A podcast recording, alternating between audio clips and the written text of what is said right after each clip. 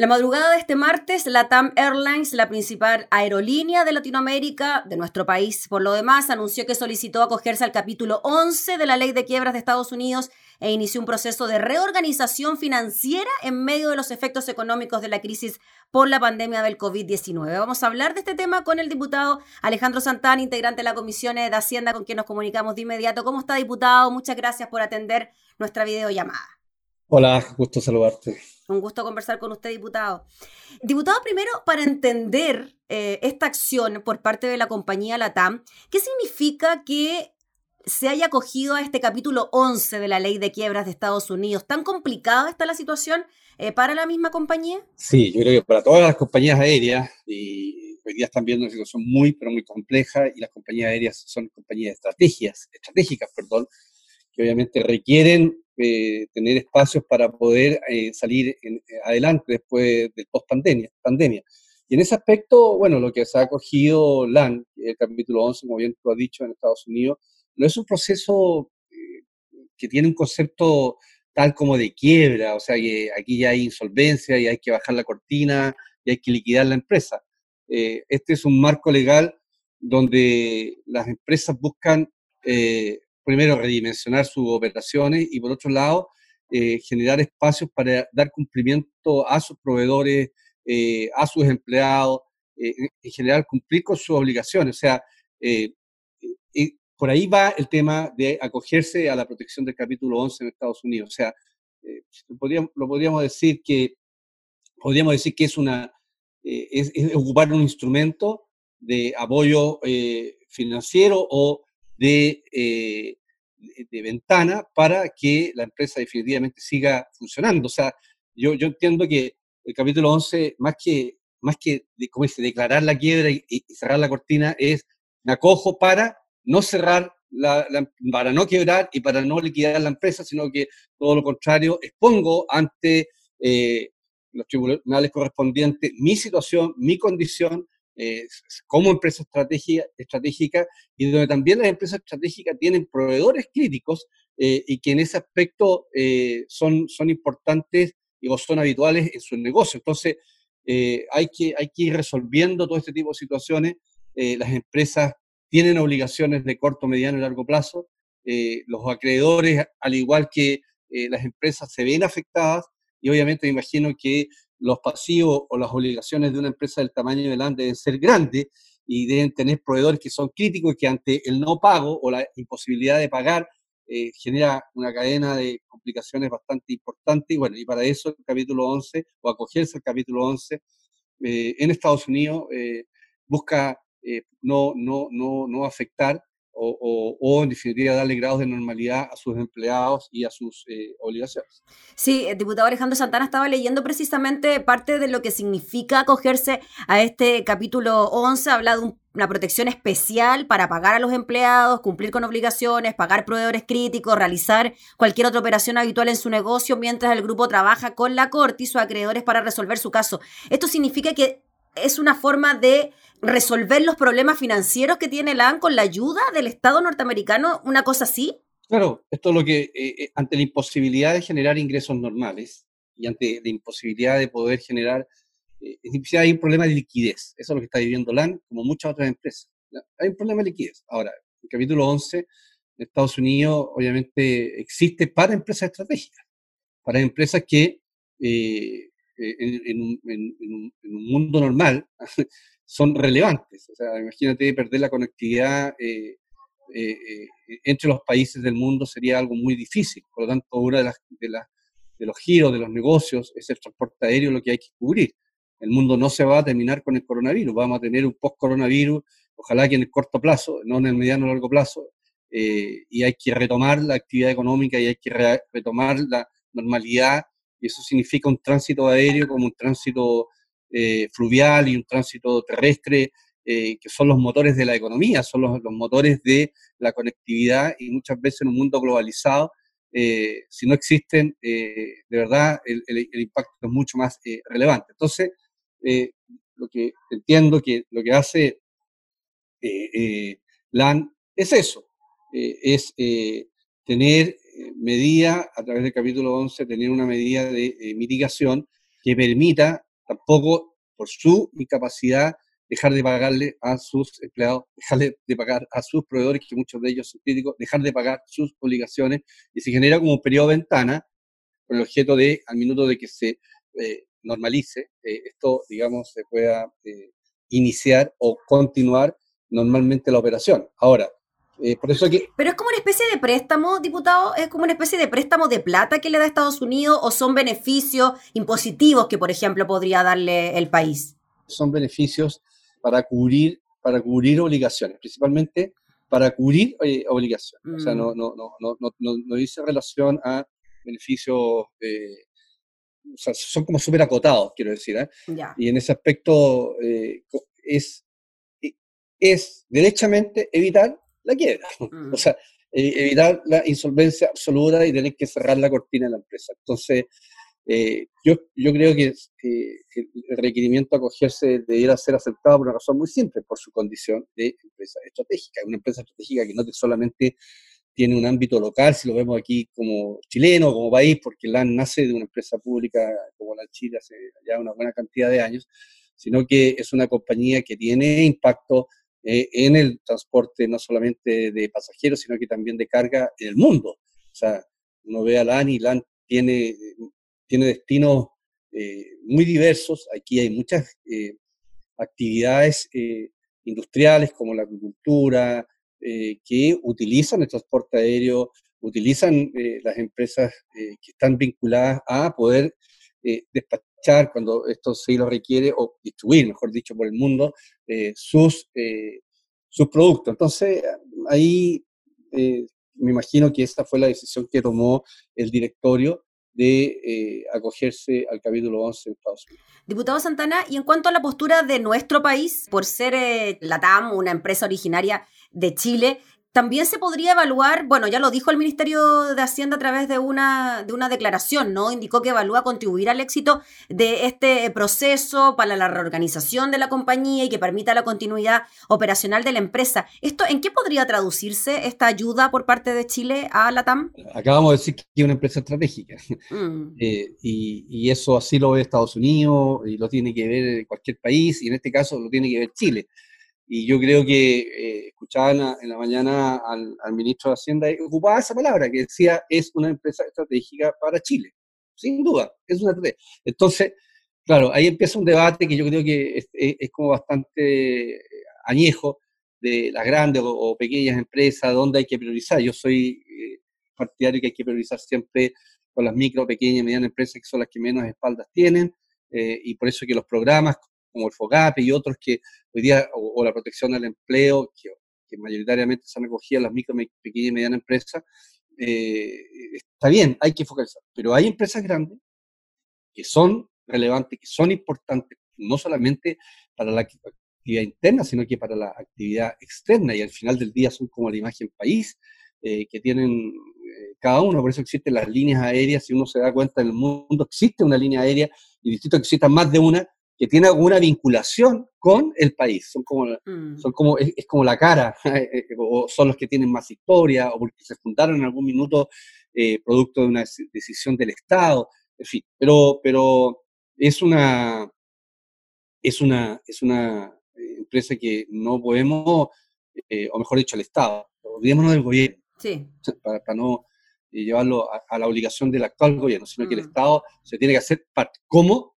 Con esta y otras empresas que tienen esa condición de ser estratégica, eh, son fundamental, digamos, como dije, principalmente para algo relevante, que es la movilidad, que es la conectividad, y no la conectividad solo de personas. Las personas, ¿por qué se movilizan? Las personas se movilizan por, por, por trabajo, las personas se movilizan por la actividad de turismo, las personas se movilizan por, por distintos factores que en definitiva hacen que el mundo tenga, tenga, una, tenga vida, eh, las economías se desarrollen. Y bueno, las líneas aéreas, como las líneas eh, de, transporte marítimo, como las líneas de transporte terrestre, son fundamentales en cualquier parte del mundo y no es la excepción aquí en Chile. Imagínense que no tuviéramos eh, la, la, oferta que LAN propone aquí en Chile. porque sí, hay otras líneas aéreas, pero la oferta mayoritaria, la concentración del mercado la tiene LAN, o sea, y la tiene porque también tiene los aviones disponibles, o sea, hay una inversión millonaria. Imagínense que no existiera eh, no vamos a tener una capacidad en tiempos normales de proveer la demanda interna y menos vamos a tener capacidad de proveer la demanda mundial. Entonces, esa estrategia es estrategia. ¿Hay que hacerse cargo en algún minuto? Sí, hay que hacerse cargo. ¿Cómo? Bueno, será una definición que tendrá que eh, eh, dar el gobierno como Estado, y eso yo creo que, me imagino, lo deben estar revisando, ¿Y de qué forma podría ser, diputado Santana? ¿Cómo lo ve usted? Todavía no hay una definición, pero ¿cómo cree usted que este, el Estado de Chile puede ir al salvataje de alguna manera de una empresa estratégica como la TAM? Ya, primero yo creo que el Estado tiene, y uno ha escuchado tanto al presidente Piñera como al ministro, a la ministra de Trabajo, al ministro de, Hacienda. Lo más, lo más, relevante es la preocupación de las personas. ¿Qué, qué es eso? Es el trabajo esta es una empresa, aparte estratégica, genera mucho empleo, sí, pues genera muchos empleos, directos e indirectos, ¿ya? Eso por una parte. Por lo tanto, hay que contribuir a la, a la, mantención del empleo, sí. ¿Cómo? Eh, yo creo que eh, habrá una oportunidad eh, de cómo el Estado va a ir generando ese espacio. Hay mecanismos como, por ejemplo, un, crédito al Estado, una participación, participación accionaria con, convenios de, devolución de la participación después que se pague la deuda. Eh, o sea, yo puedo como Estado acceder, aparte de la propiedad de LAN, eh, con algunas condiciones, eh, que, cuando LAN devuelva, digamos, el aporte de capital o la inyección de capital que le pueda dar el Estado vuelva a privatizarse. Bueno, en fin. ¿No pasaría por una estatización de la compañía? Yo creo que no. Yo creo que no, que no pasa por una estatización es que cada modelo eh, y cada gobierno eh, va tomando distintas eh, decisiones. Hay, hay estados o hay gobiernos que creen que las empresas estratégicas tienen que ser todas estatales. Este es un país donde no se piensa así. Yo comparto que no, que no, sea así. En lo particular, creo que la privatización es mucho más competitiva. Creo que la privatización genera mayor, mayor oportunidad de desarrollo. Yo, yo, si uno empieza a comparar muchas veces eh, empresas públicas privadas que se dedican a lo mismo, eh, es, muy raro y, a mí me gustaría conocer una que uno diga, mira, ¿sabe qué? Esta empresa del Estado es mucho más eficiente que su competencia que es privada. O sea, en Chile por lo menos no existe. Que yo sepa, no existe.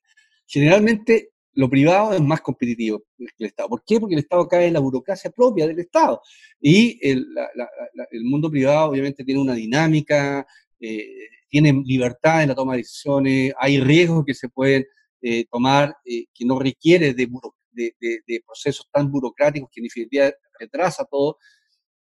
Creo que eh, esto puede pasar por un préstamo, esto puede pasar por, por, por, una participación transitoria en la propiedad, no sé cuál va a ser el mecanismo, pero sí lo que tengo claro que el gobierno tiene que evaluar cuándo, en, en, términos de oportunidad, va a contribuir para que eh, e, este proceso de, reactivación de LAN eh, suceda. O sea, no, no creo que el, gobierno, con esta empresa, estamos hablando de LAN, y hay otras, ¿cierto? Para que no se focalice solo el debate en el tema de LAN, a pesar de que eh, es el motivo de la entrevista, pero, pero es parte de la responsabilidad del Estado de que los motores de su economía, en este caso algo tan importante que la distribución, que es la conectividad, un país sin conectividad es un país que pierde pierde, digamos, el latido del corazón, porque el corazón tiene que latir todo el día. Entonces, en ese aspecto hay que ser muy cuidadosos.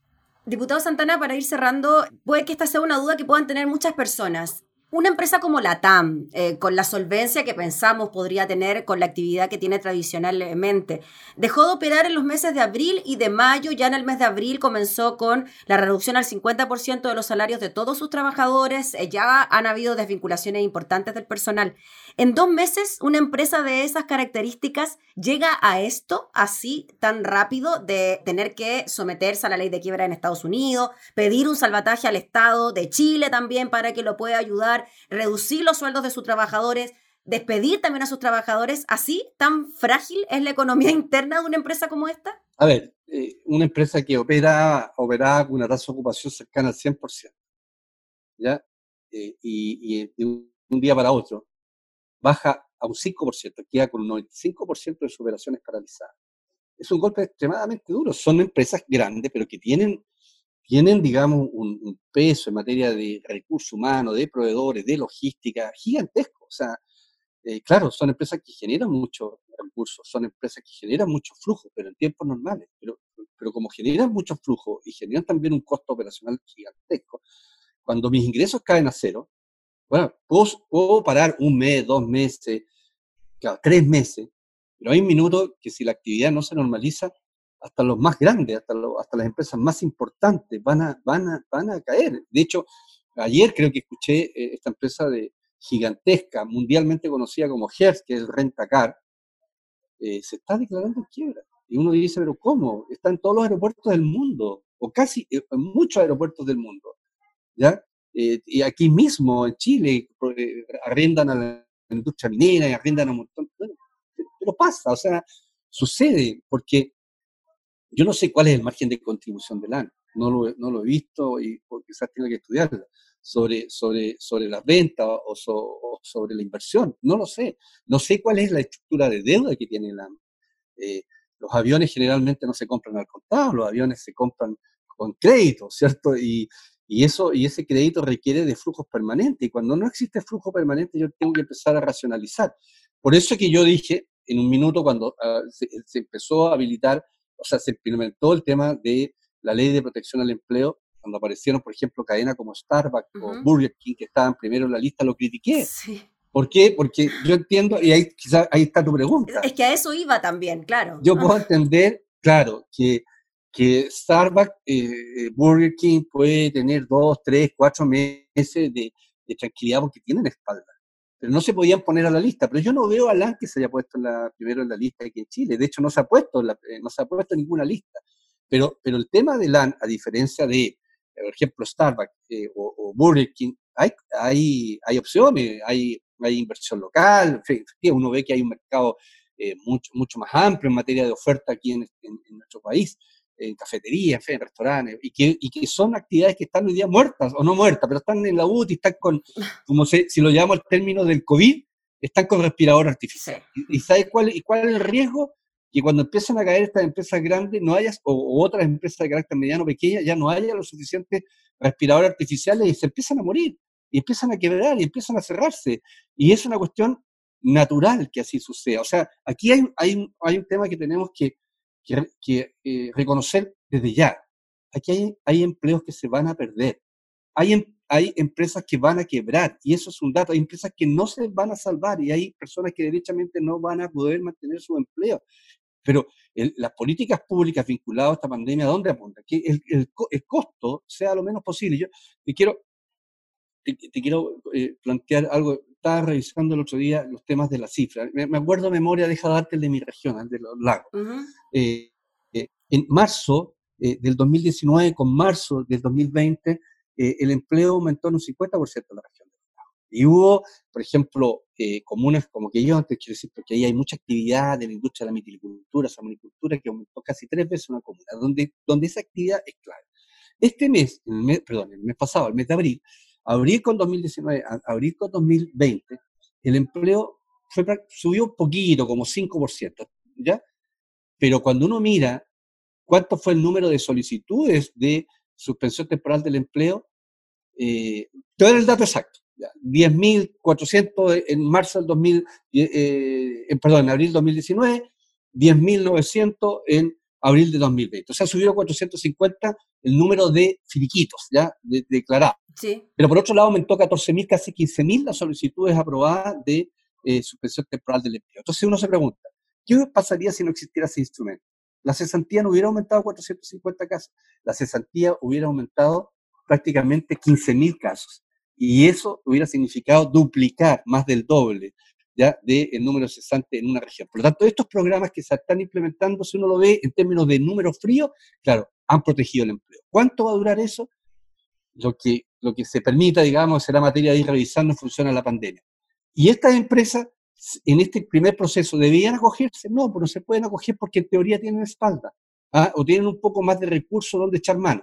Pero no es ilimitado, no es infinito por su estructura organizacional, por sus números de aviones, por sus números de empleadores, por sus números de empresas o proveedores estratégicos. ¿Hay que ayudarlo en algún minuto? Claro, la fórmula, eso será materia que tendrá que revisar el Estado con cada una de las empresas que se acogen en un minuto a un proceso de eh, salvataje o a un proceso de apoyo para reiniciar su operación. ¿Y eso tendría que pasar por una tramitación en el Congreso, diputado Santana? Es probable que requiera una materia de ley, lógico, porque eh, si hay impacto en, los recursos, en el área fiscal, en los recursos del Estado, obviamente requiere materia de ley.